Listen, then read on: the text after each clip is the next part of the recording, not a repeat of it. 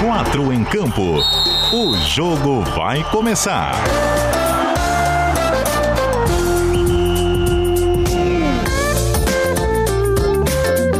Apresentação: Cadu Reis. Cheguei, raça! 8 horas e 2 minutos desta segunda-feira, dia 5 de abril de 2021. Boa noite para você que está ligado no som da CBN Diário.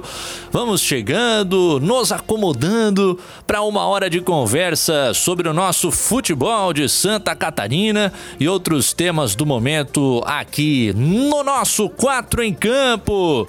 Depois do domingo de Páscoa, da oitava rodada do Campeonato Catarinense. Começa uma nova semana e com alguns assuntos no nosso radar.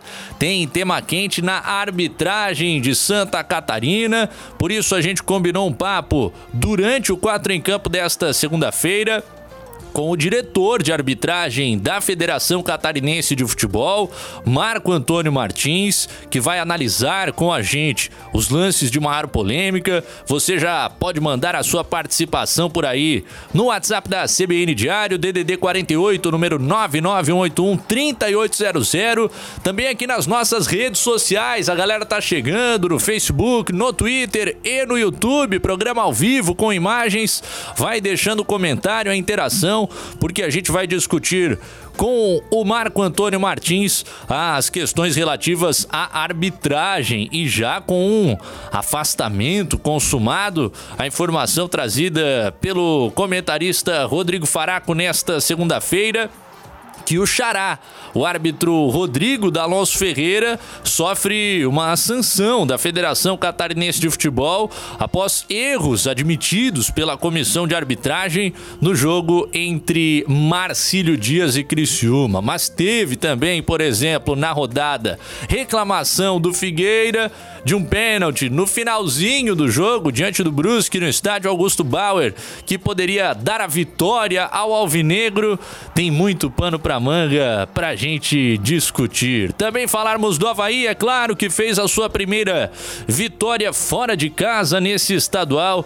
Tem alguns jogadores retornando para o jogo de meio de semana diante do Joinville, aquela partida atrasada da quinta rodada do nosso estadual de Santa Catarina. Saiu mais uma seleção de rodada por aqui, feita pelo pessoal do Top da Bola, com votação de jornalistas. Vamos dar uma olhadinha, ver se a gente concorda ou não com estas escolhas dos destaques de momento do nosso estadual, que já se aproxima da reta final da sua primeira fase. Vamos apresentar o nosso time que participa das discussões dessa segunda-feira ao toque do aniversariante Antônio Barbosa. Nosso operador de áudio tá por aqui no comando das picapes da CBN Diário, jogando esse sonzão aí no 740M e no 91.3 FM do seu rádio Além, é claro, de todas as nossas plataformas digitais, também com o cbndiario.com.br e o aplicativo NSC Total.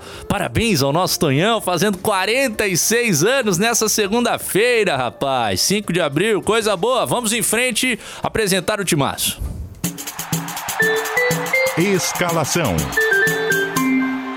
Para abrir a semana, é claro que o Jorge Júnior tá com a gente, homenageado na comemoração do gol por Júnior Pirambu, ao tirar a sua camisa e fazer aquela referência, né, aos grandes artilheiros que brigam com a balança. E aí, meu nove, boa noite.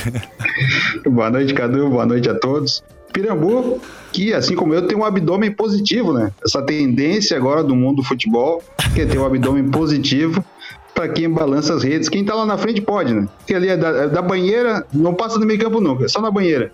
Cadu, ah. vou aproveitar aqui para dar um spoiler, que assim que acabar o programa eu preciso mandar essa camisa aqui, ó, lá pro Rio de Janeiro, que a dona Lourdes, de Amor de Mãe, vai estar tá usando daqui a pouco na novela.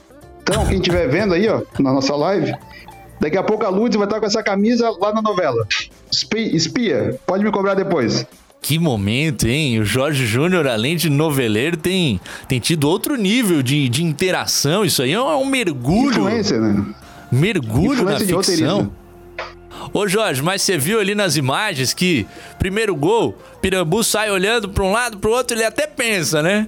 Ah, não, não. Um, um, gol só, tirar a camisa no estado que eu tô. Mas ele meteu o segundo, o Brusque fez a virada naquela altura, aí. Aí 15 quilos vão embora, né? Pode tirar a camisa no ato, pois, né? Eu achei que ele ia correr direto pra Fenarreco ali, pra pedir na, na FIP ali, pra tomar um chopp, um zembia, comer um marrequinho e tal, no, com molho de vinho.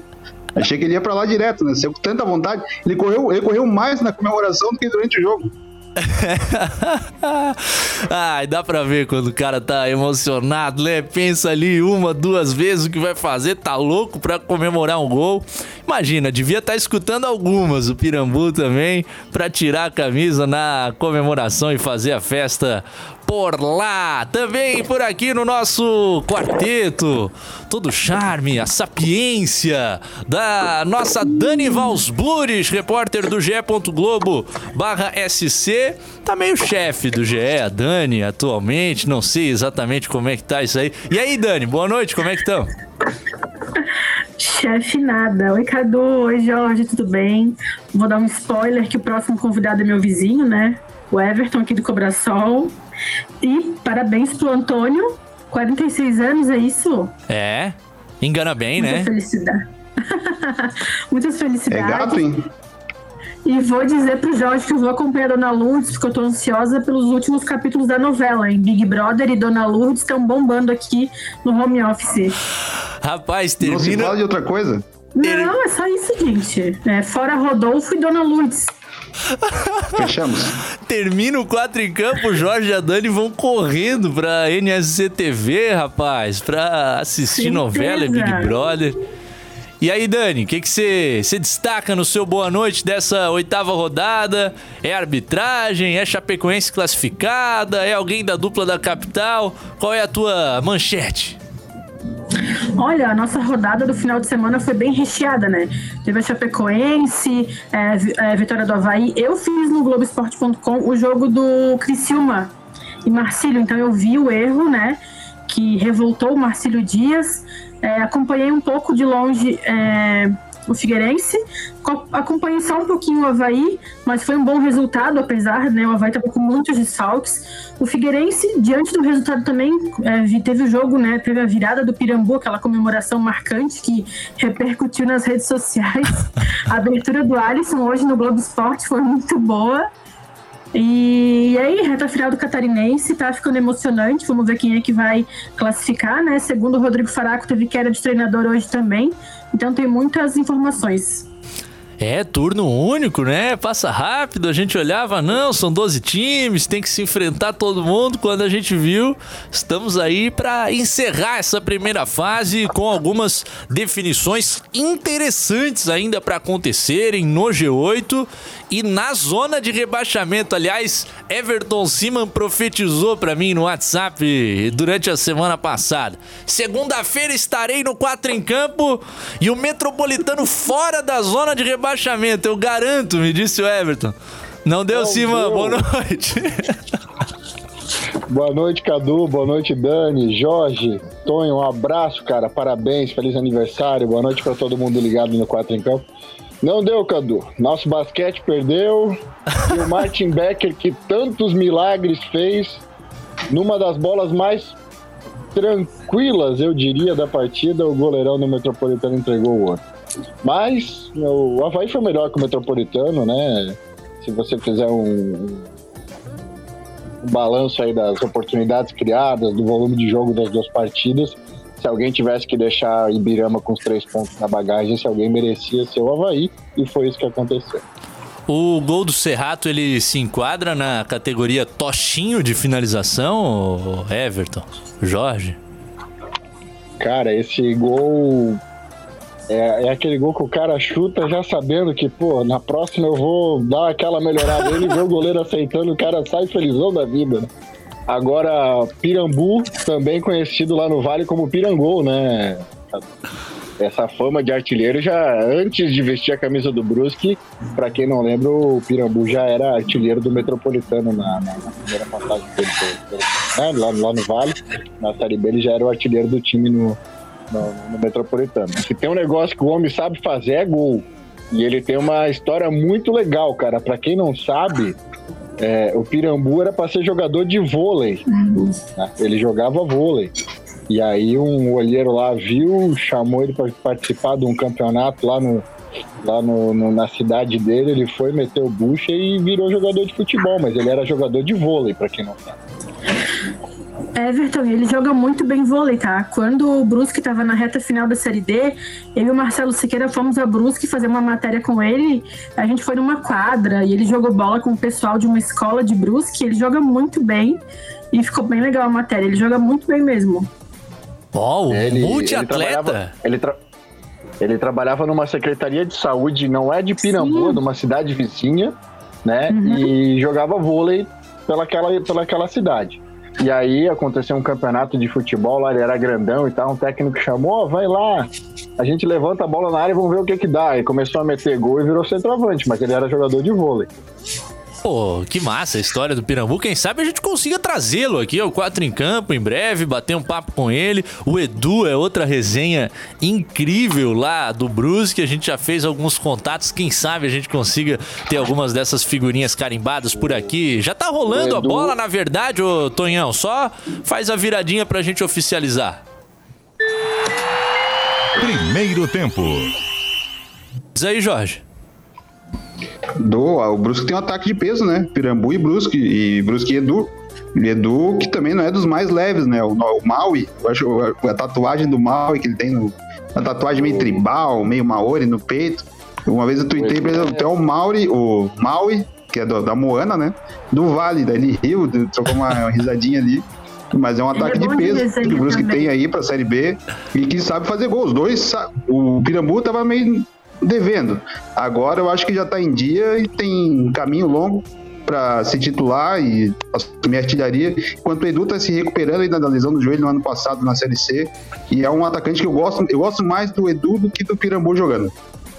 O Edu é matador no duplo sentido, viu, Cadu? Para quem não sabe, o Edu é fanático jogador de Free Fire. Ó! Oh? Ah. Se você gosta de jogar Free Fire, é, eu esqueci o nome do, do usuário dele, tá? Mas o Edu tá direto mandando bala no Free Fire.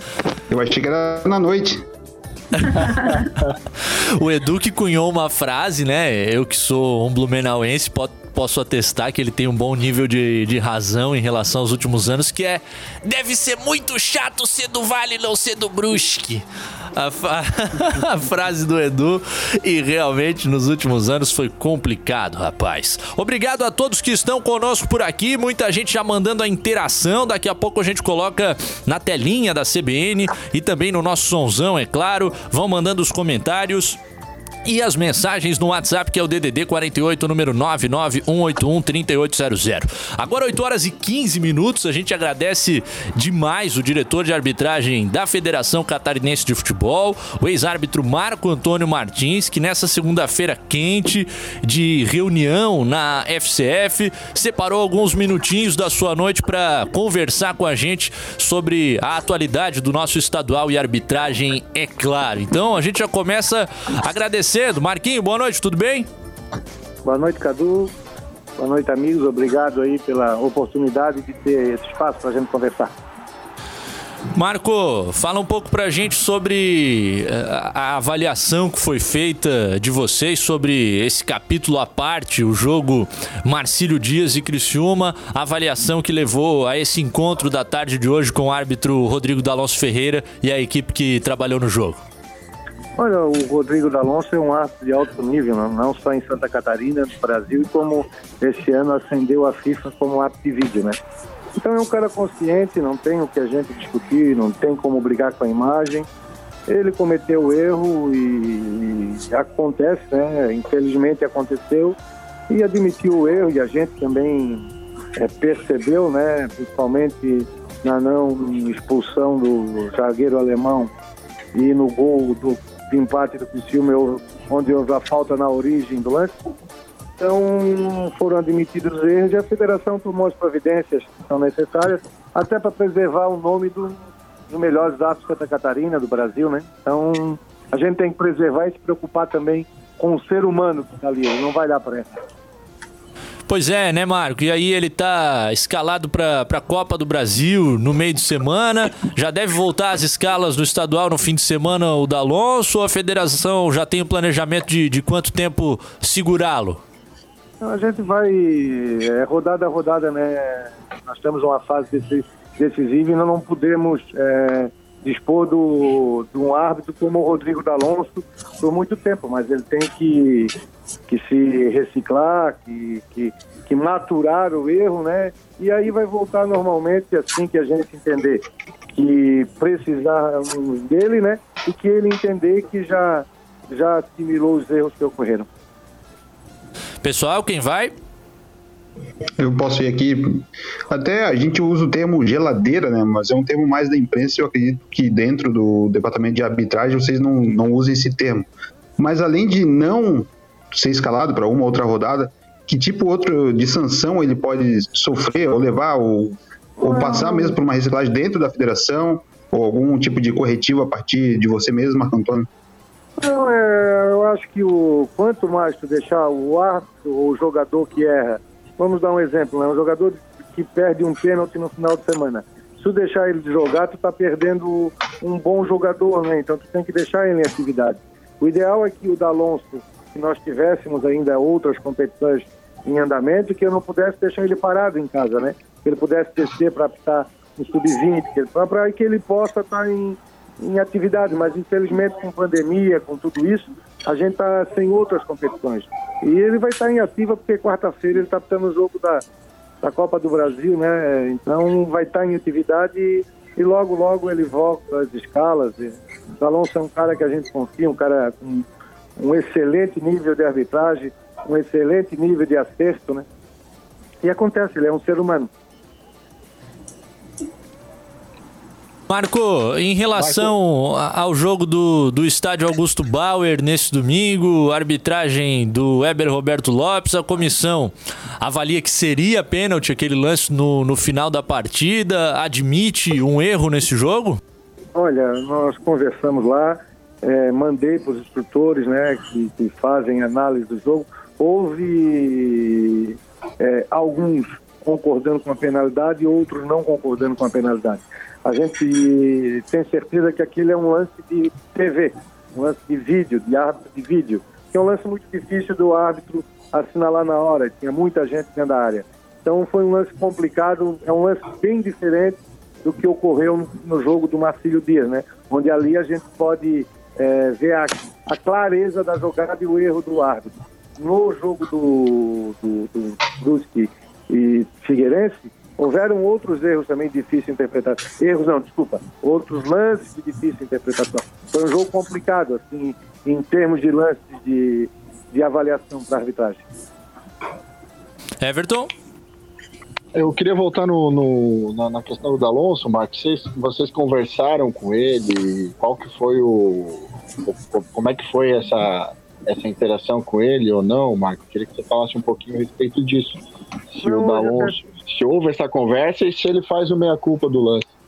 Não, não, ele esteve na federação hoje à tarde, a gente convocou toda a equipe de arbitragem, eles estiveram na federação, inclusive tem essa postagem na, na, no, na, nas mídias sociais da federação. É, não teve muito o que discutir, né? Ele admitiu o erro, é, é claro, não tem como se brigar com, com imagem. O presidente Rubens Angelotti trabalha sempre com a transparência e não tem por que a gente esconder um erro que aconteceu, né? O que a gente tem que fazer é trabalhar, trabalhar, trabalhar, trabalhar, cobrar dos dados para que erros como esse, como esse não possam acontecer, né? Dani? Oi, Marco, boa noite. É, eu queria saber assim, qual que é a avaliação da federação sobre a arbitragem nessas oito primeiras rodadas do Catarinense e se tem alguma previsão ou desejo da federação de é, implementar o VAR, né? É, a gente viu no Catarinense nos passados, só na final do Catarinense, né? O VAR tem alguma ideia de fazer nas quartas de final, na semifinal? É, quanto à avaliação, né? Nós fizemos oito rodadas, 48 jogos, né? Então, nós tivemos problemas específicos de erros claros em três jogos. Então, acho que o nível de acerto da arbitragem catarinense é muito alto. Então, esse, nós tivemos um pênalti é, Chapecoense e Havaí, né? Que foi um lance difícil, não foi um lance fácil, mais um lance de TV, mas que realmente a gente admite que o traço errou. É, tivemos um problema no jogo esse Luiz Metropolitano também com uma penalidade. E tivemos hoje, ontem, esse erro do, esses erros do, do Alonso. São em 48 partidas, erros que interferiram de forma direta ou indireta no resultado, foram esses três. A gente acha um nível muito alto de acerto. Mas para o clube que, que sofre esse erro não é tão alto assim. E quanto ao VAR, ele está previsto na, no regulamento da competição e pode acontecer a qualquer momento. O problema é o custo, né? Ele tem um custo por partida de 35 mil reais. E a situação atual dos clubes, da federação, é uma situação financeira complicada. Mas ele está previsto é, e pode acontecer em qualquer momento, assim que os clubes é, entenderem que, e solicitarem, e é que a federação entender que, que é possível colocá-lo em prática. Nós estamos conversando aqui no Quatro em Campo com o Marco Antônio Martins, ex-árbitro de futebol, que é o chefe do setor de arbitragem da Federação Catarinense de Futebol, fazendo as análises relativas ao nosso estadual por aqui conosco e a gente agradece muito a ele. Marco, cada árbitro tem um perfil de atuação, né? Tem aqueles mais incisivos, tem os que, que controlam de uma maneira diferente. E aí, voltando ao jogo Chapecoense Chapecoense e Havaí, lá em Itajaí, arbitragem do Rafael Trace. Teve também uma reclamação do lado do Leão da Ilha, me lembro disso, sobre algo que o árbitro teria dito ao volante Bruno Silva. O Trace na, na Série B do ano passado teve aquela confusão também na ressacada, né, envolvendo o zagueiro alemão, que foi até para Superior Tribunal de Justiça Desportiva. Claro que é um profissional para lá de experiente, né, 39 anos, mas teve alguma, alguma conversa com, com esse árbitro no sentido uh, da atuação, da maneira como se coloca diante dos jogadores em campo, Marco? É, o problema lá em, em, no Itajaí, no jogo da Chapecoense e Havaí, é, houve um mal entendido ali de, de comunicação. Ele não chamou em nenhum momento o Bruno Silva de, de palhaço, né? O termo que ele usou foi o seguinte, para de palhaçada, não começa com palhaçada, porque o Bruno Silva teria jogado a bola para longe numa marcação e ele fez esse comentário do Bruno Silva. Aí já mudaram, mas aquilo também é, é coisa de campo. Eu acho que hoje em dia a gente tem que também. É, o futebol existe esse tipo de coisa e hoje eu acho que está muito aflorado essa coisa de não poder isso, não poder aquilo. A gente é da época, né, que o futebol era diferente, mas eu acho que é, isso é coisa de jogo, como acontece é, entre jogadores e tudo, e fica lá dentro do gramado e, e tem que ficar lá dentro do gramado desde que não prejudique a equipe A nem a equipe B. Marco, a gente tem um dos maiores clubes de Santa Catarina, campeão de Copa do Brasil, na, na zona de rebaixamento, na lanterna do Campeonato Catarinense. Aí, quando ocorre um erro, como foi diante do Marcílio Dias, surgem frases como essa que a gente lê na internet. Não concordo, mas vou citar a aspa aqui. Ah, estão tentando segurar o Criciúma, manter na, na elite do futebol de Santa Catarina. É claro que esse tipo de acusação é relativamente normal no futebol, mas queria saber como é que você vocês trabalham em relação a isso? Se, se já imaginavam a, a, possibilidade de escutar esse tipo de coisa? Olha, isso aí é normal dentro do futebol, né? E aí é, usar esse tipo de argumento, se tivesse alguma interferência, o Criciúma estaria nessa situação? Né? Então não, não há. O ano passado nós tivemos vários problemas em Criciúma com erros de, de arbitragem, inclusive no jogo Marcílio Dias e é, Criciúma, lá em Criciúma, o jogo acabou 1 a 1 e houveram três lances de penalidade que seriam favoráveis ao Criciúma e que a gente entendeu que pelo menos uma delas seria e afastou o árbitro Gustavo, Gustavo Bauerman até o final do campeonato. Ele acabou não, não trabalhando mais naquele campeonato porque errou. Né? Então, é, o problema é esse, é que cada um e ninguém reclama do Marcílio Dias que ocorreu aquilo lá, agora reclama esse ano. Mas é uma coisa que é do futebol, a gente está acostumado já com, a, com, essa cultura, né? E o presidente Rubio está desde 2017, entrou em 2016, mas tocou o campeonato 17, 18, 19, 20, quatro anos, né? Qual deles o Criciúma foi campeão? É. Muito bom, né? Muito bom a, a, a maneira como. Boa aí, hein? Não, foi bem respondido demais. Marco Antônio Martins com a gente por aqui. O Jorge já puxou o microfone. Só tem uma pergunta aqui do ouvinte que é bem, bem interessante. Oportunidade eh, para o Marco explicar algumas situações para o nosso público. Ele pergunta que trabalhos são feitos para melhorar a arbitragem. E aí também pergunta, Marco, para você qual é o campeonato que você vê como referência no mundo em termos de arbitragem. Olha, primeiramente, os treinamentos é, esse ano estão um pouco prejudicados, presenciais por conta de, de pandemia, né? Mas nós fizemos todas as semanas videoconferência com os árbitros, é, quando há necessidade fizemos presencial, mas essa questão da pandemia acabou dificultando inclusive o trabalho com os novos árbitros, né, de acompanhamento, porque nós ficamos à base, ficamos sem base, ficamos sem é, opções para dar o treinamento para os novos árbitros. Então a gente está prejudicado em relação para isso, disso, né? E para mim o melhor campeonato que é referência é o brasileiro, né? Porque a gente acompanha muitos jogos, jogos difíceis. Então a gente tem 10 Copas do Mundo num ano no Campeonato Brasileiro, né? Então, em número de jogos, são 380. Na Copa do Mundo tem 46 jogos, se não me, não me engano. Então, é muito difícil o Campeonato Brasileiro, a cultura do futebol brasileiro, a cultura do jogador brasileiro é muito difícil. Para mim, o campeonato referência difícil de, de, de se apitar é o brasileiro.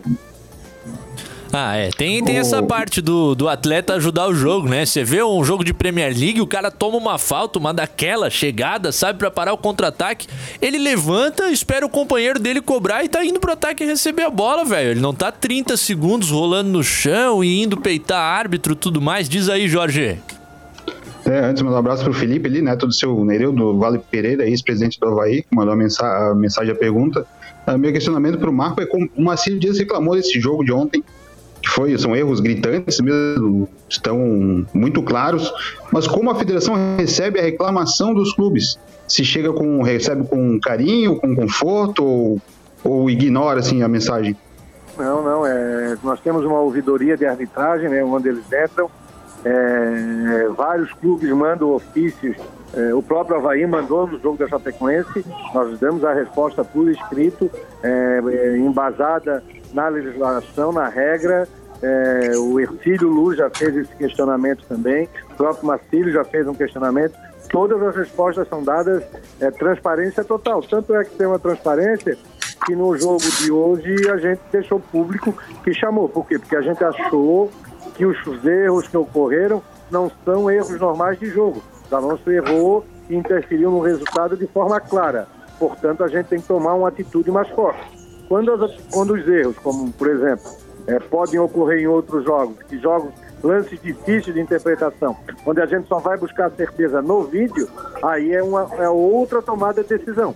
Mas a gente é, atende todos os clubes e 24 horas por dia. Meu telefone à disposição 24 horas por dia e tem a ouvidoria de arbitragem onde eles entram com as reclamações. É, e os clubes estão entrando na onda também de reclamar pela rede social, né? Que é pra ver reverberar. A gente vai sair pro repórter CBN muito rápido, Marco, com as informações nacionais. Em um minutinho a gente tá de volta para te liberar. Só uma última pergunta, eu peço que tu aguarde. Repórter CBN, a gente já volta. Repórter CBN.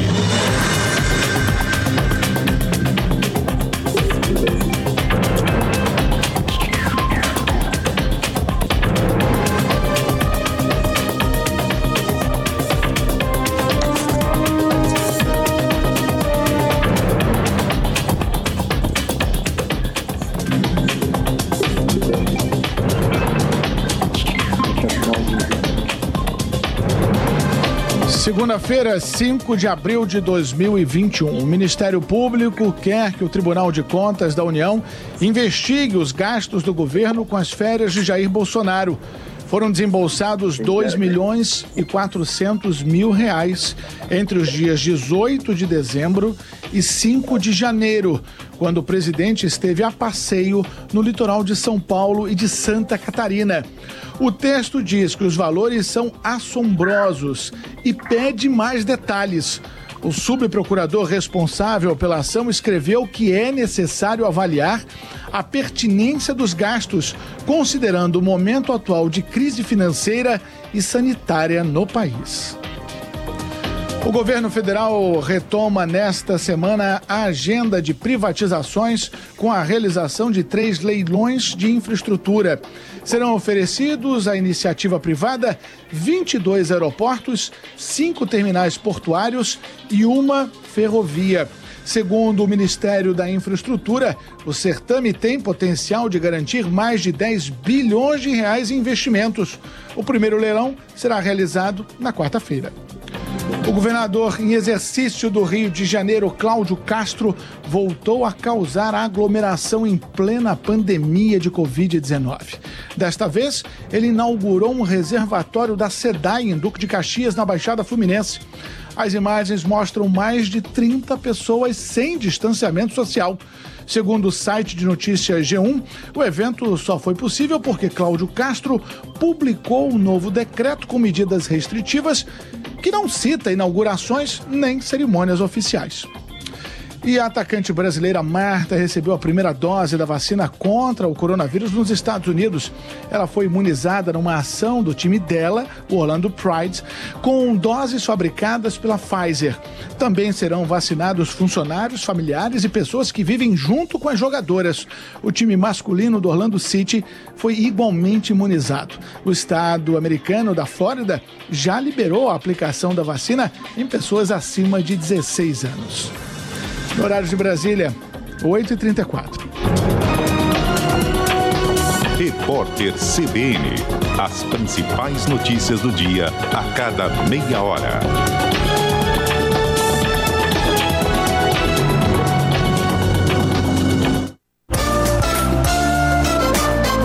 Quatro em campo.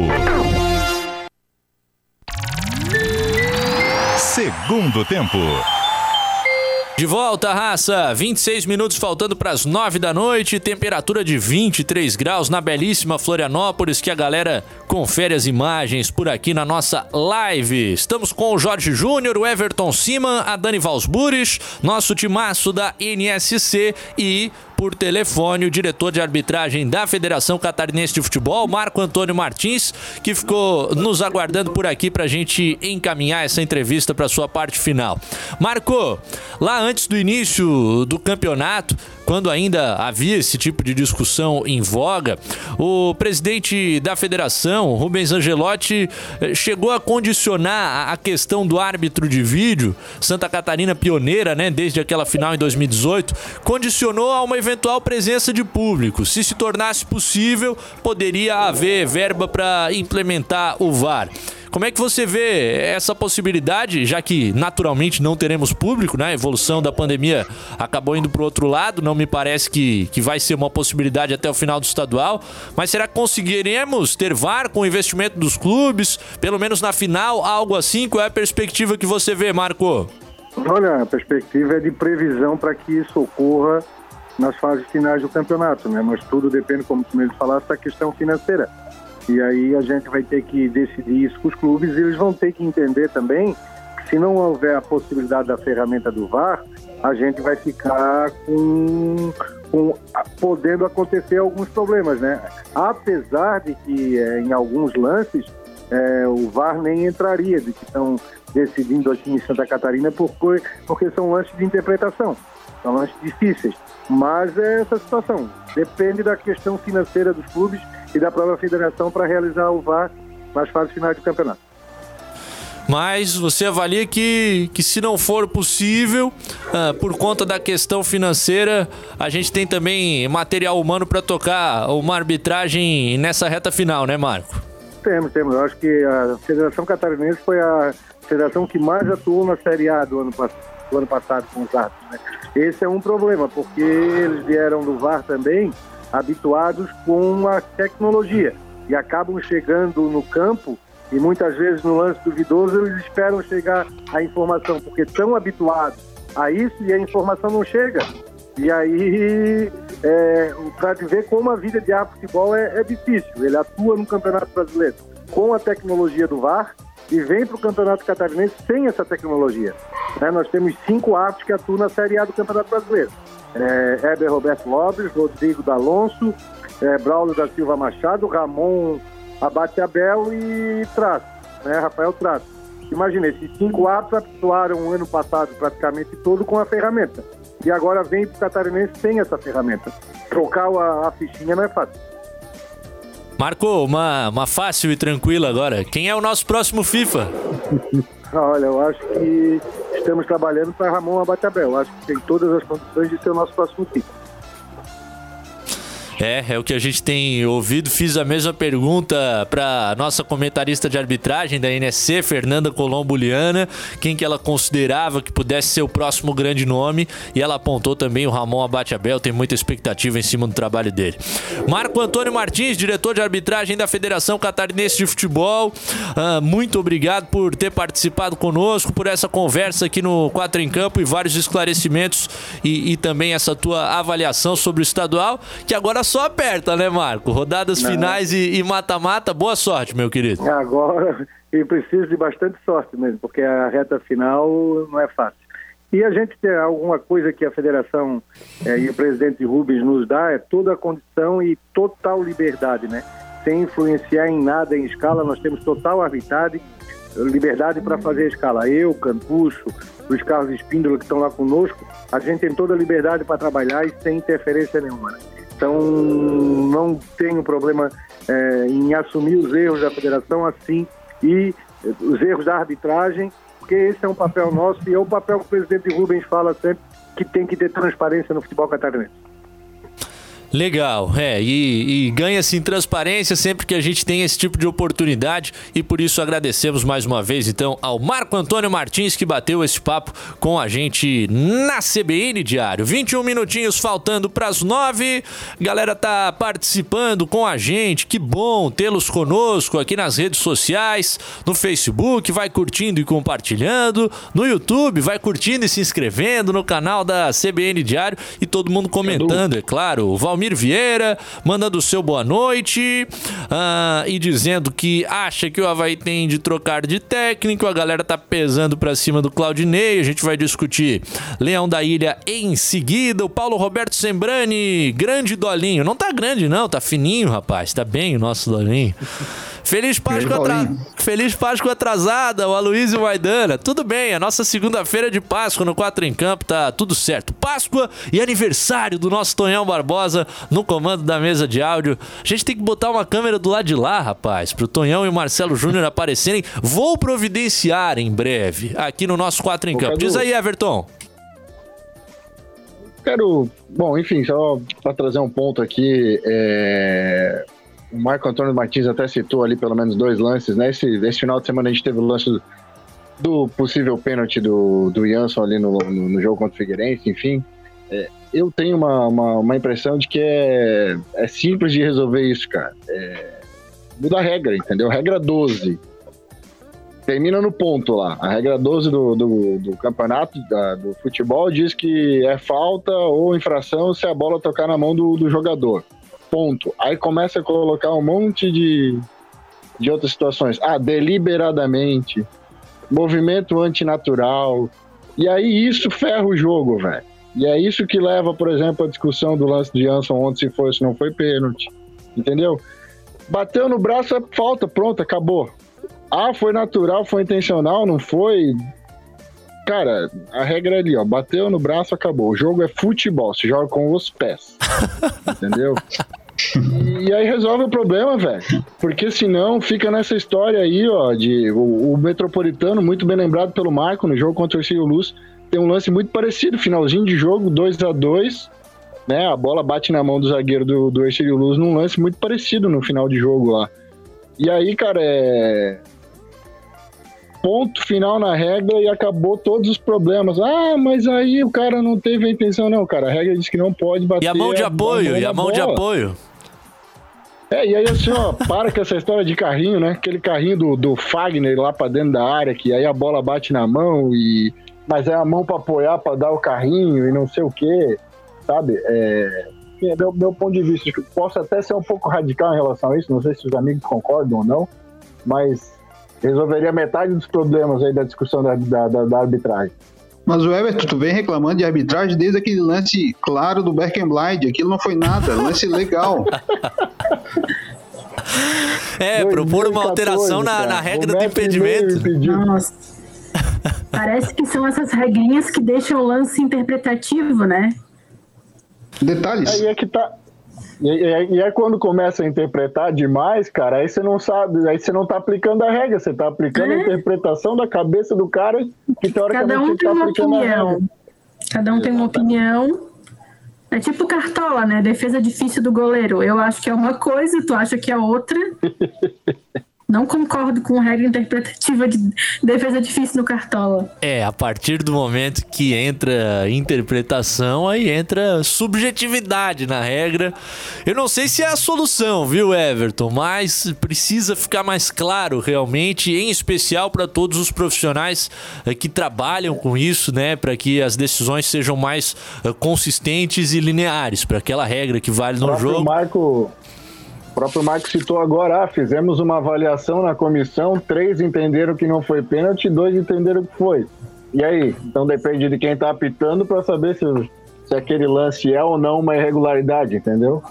É, aí chega um momento que é preciso evoluir a regra. A FIFA tá de olho nesse tipo de situação, sempre rediscutindo. Toda hora sai uma nova orientação de mão na bola, né? Em breve mais alguma aí para auxiliar nas interpretações. Raça, vamos falar um pouco sobre a nossa dupla da capital. Se a gente tava falando de erro de arbitragem, teve no jogo do Figueira, né? Poderia ter vencido o Brusque se a penalidade fosse marcada lá na reta final. Poderia ter vencido se não tivesse tomado o gol de empate logo após abrir o placar com o Kevin. Mas Figueira mostrou energia, pô. Tomou a virada, conseguiu ainda construir jogada de linha de fundo, encontrar o Breno na frente do gol, buscar a igualdade. E o Jorginho na nossa prancheta do professor tá dizendo que melhorou, mas o melhorou do Jorginho é aquele, né? Beleza, melhorou, tem que melhorar muito mais. Diz aí.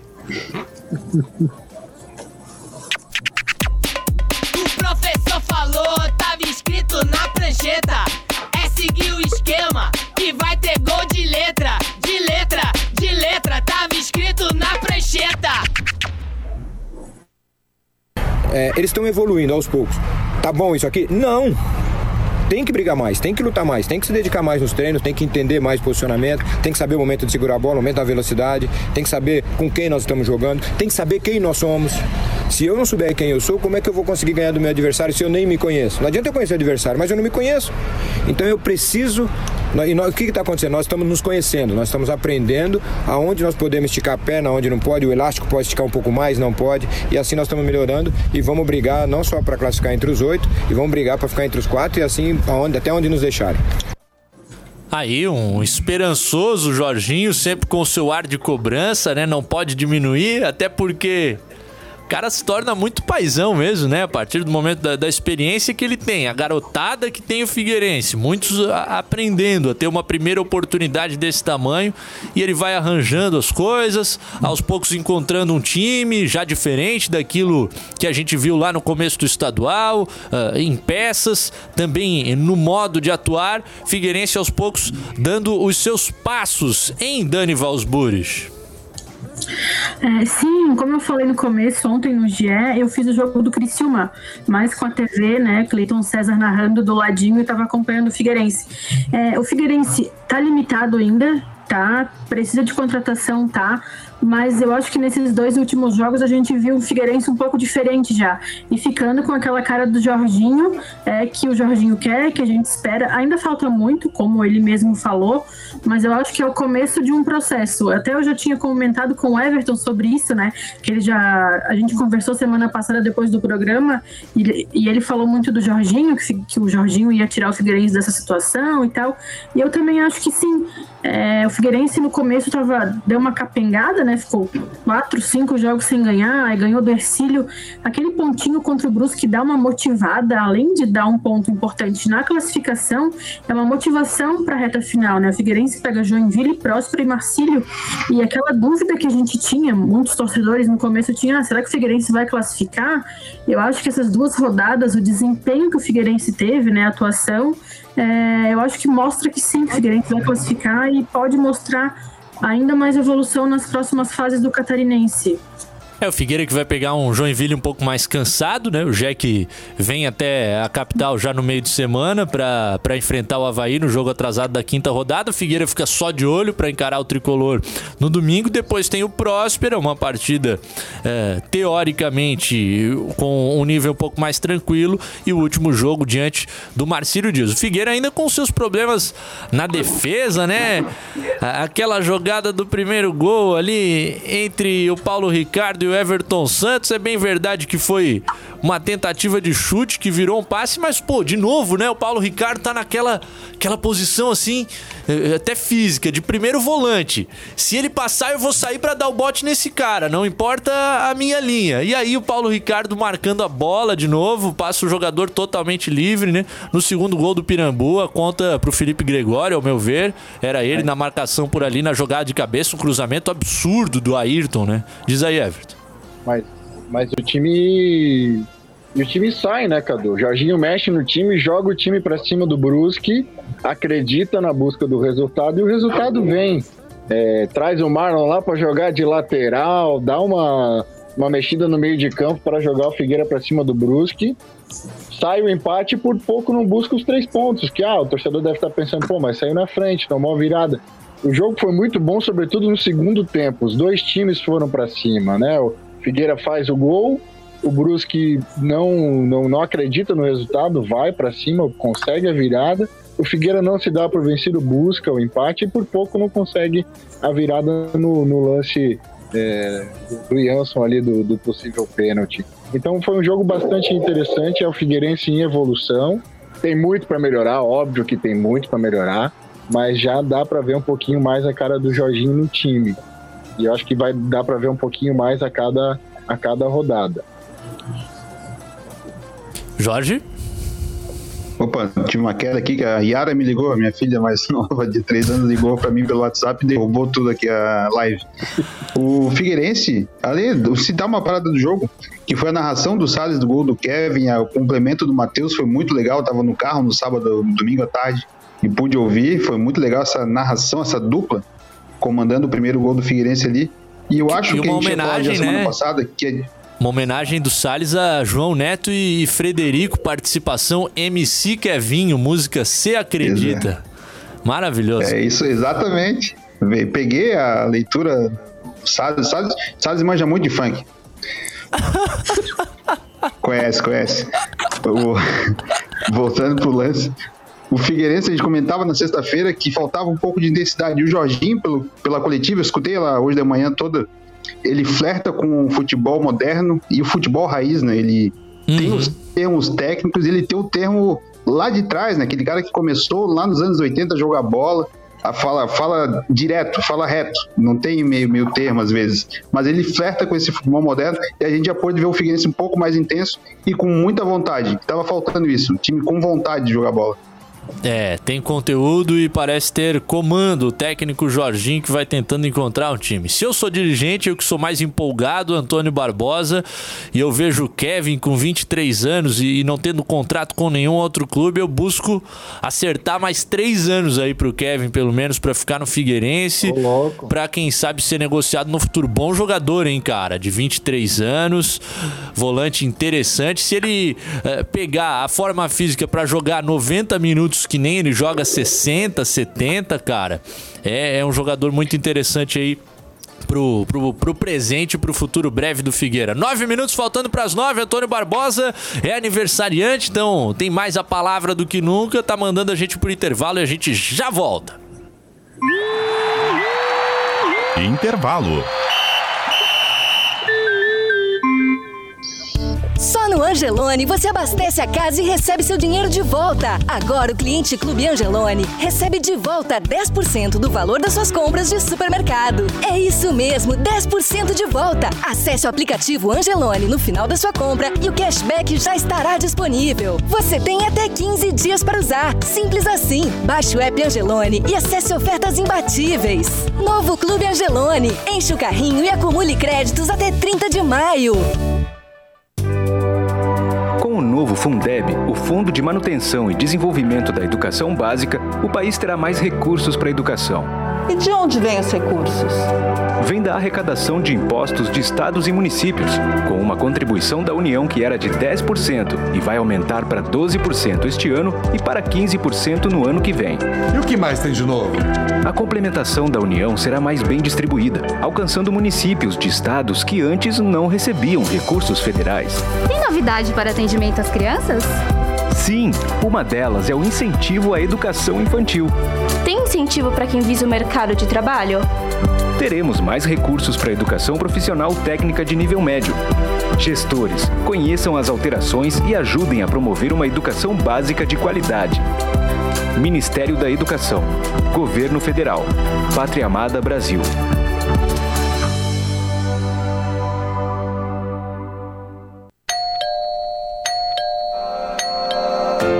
Todos os serviços públicos municipais, estaduais e federais agora estão em um mesmo endereço. Simplifica Timbó, um só lugar para deixar o atendimento público mais fácil e rápido. Somos o terceiro município do país a implantar este modelo inovador de atender as pessoas. Na Rua Japão, 408, bairro das Nações. Simplifica Timbó, inovar para simplificar. Prefeitura de Timbó, uma cidade para todos.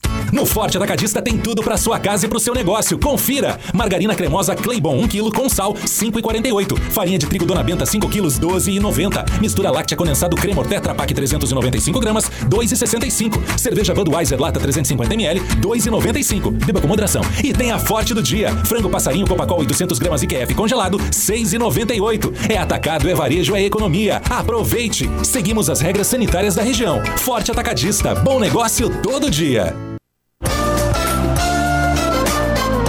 Quatro em campo. Prorrogação.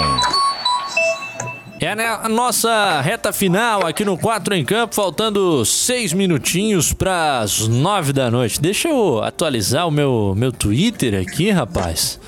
Governador Carlos Moisés da Silva tá falando sobre futebol feminino nesse momento. Tweetada do governador há menos de 20 minutos, uma retuitada num post da CBF, da seleção feminina. E aí diz o governador Carlos Moisés: Santa Catarina bem representada.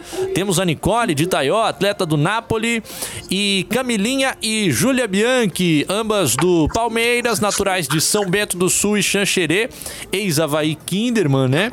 E ainda a Bárbara que continua com as Havaianas Caçadoras. Na torcida por todas elas, diz o governador Carlos Moisés, torcendo pelas catarinenses, portanto, na seleção feminina. Legal, o nosso 4 em Campo é um programa que está sempre de olho aí no futebol feminino, aguardando o início do Campeonato Brasileiro, a Série A1, para a gente acompanhar aí qual será a performance, o desempenho das meninas do Napoli e também do Havaí Kinderman.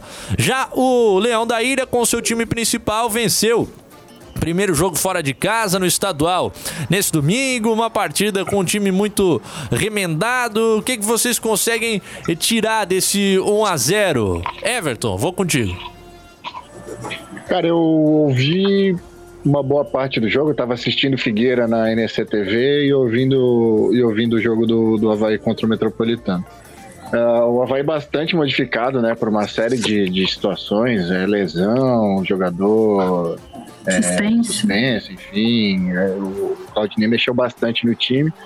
A partida começou equilibrada, no primeiro tempo ali, três chances pro, pro Havaí para fazer um gol, o Metropolitano uma, e no segundo tempo o Havaí tomou conta do jogo. É, brinquei aqui no começo do jogo que o gol do Serrato é, é aquele gol que o Martin Becker pega todas as bolas. Ele fez dois milagres, um no primeiro tempo e um no segundo tempo, na cara do gol, centroavante do Havaí, na cara do gol, na frente dele, ele conseguiu fazer a defesa. No treino ele vai uma agarrar bola- 100 de 100 dessa ali, né? Aquela bolinha fácil ele entrega. É, mas assim, o, se alguém tivesse que sair vencedor, e saiu vencedor foi o Havaí, poderia ter sido até por um placar mais elástico. O Havaí faz três pontos, pontos que vão fazer falta pro Metropolitano nessa briga aí para não cair.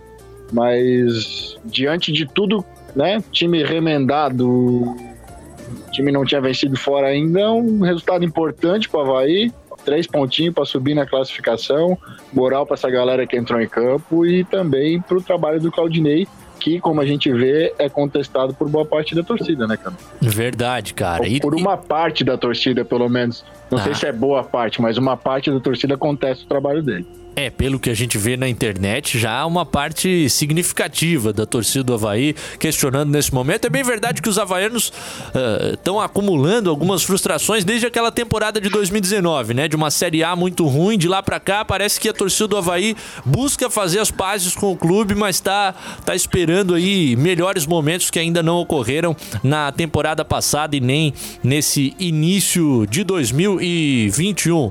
Jorge, qual é o teu pensamento sobre esse momento do Leão da Ilha, que deve ter bastante gente voltando na quarta contra o Joinville, tem o Betão e o Lourenço voltando de suspensão, hoje pela manhã já treinaram Júnior Dutra, Edilson, Vinícius Leite, Wesley, jogadores que podem voltar a ficar à disposição e dar, dar mais corpo pro Claudinei, Jorge.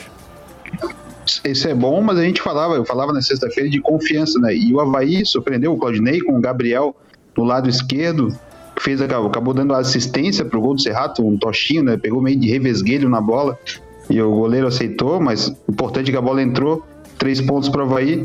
E eu acredito que agora o Claudinei tem que dar essa sequência. Ele não deu pro Thiaguinho, também não deu pro Felipe, mas o Gabriel entrou bem, é um, um prata da casa, e o Claudinei até na coletiva citou isso, que tem que recorrer ao que tem. O E a história do Gabriel, que ele contou, achei, achei curiosa.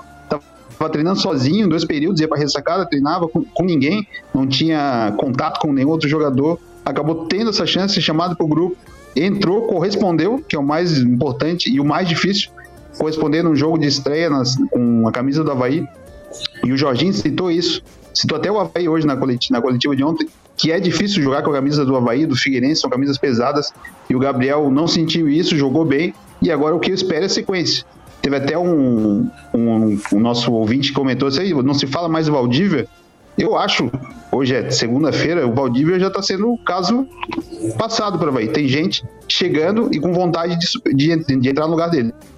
Aliás, sobre negociações, né? Informação dessa segunda-feira que veio lá do jornal O Dia do Rio de Janeiro, de que o Botafogo ah, emprestaria o atacante Lecaros para a equipe do Havaí para a sequência da temporada. Lá no Botafogo, o negócio sendo dado como certo, faltando apenas a documentação.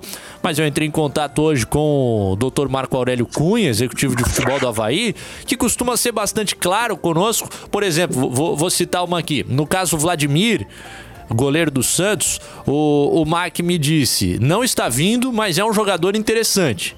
Verdade, o cara não estava vindo. O Havaí vê com bons olhos o Vladimir e a possibilidade de eventualmente tê-lo.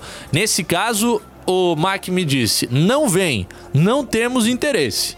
E aí fica a ideia de que Botafogo eh, tentou negociar esse jogador com o Havaí, mas possivelmente o Leão da Ilha realmente não tem interesse em contar com ele na sequência da temporada. Teríamos um último comentário da Dani, mas a galera vai ter que ficar com aquele gostinho de quero mais e ela volta na sequência da, da nossa semana. Hoje a gente teve a Dani Valsburis, o Everton Siman, o Jorge Júnior no nosso timaço. Quatro em campo, volta amanhã Dona às Lourdes. 8. Se você a pegou. camisa pra ela, peraí. Partiu Dona Lourdes, fora Rodolfo e até a próxima, gente. Pegou o programa no final, daqui a pouco ele estará na íntegra no seu agregador favorito de podcasts. Até amanhã às 8, raça. Beijo, boa noite, tchau. Quatro em campo.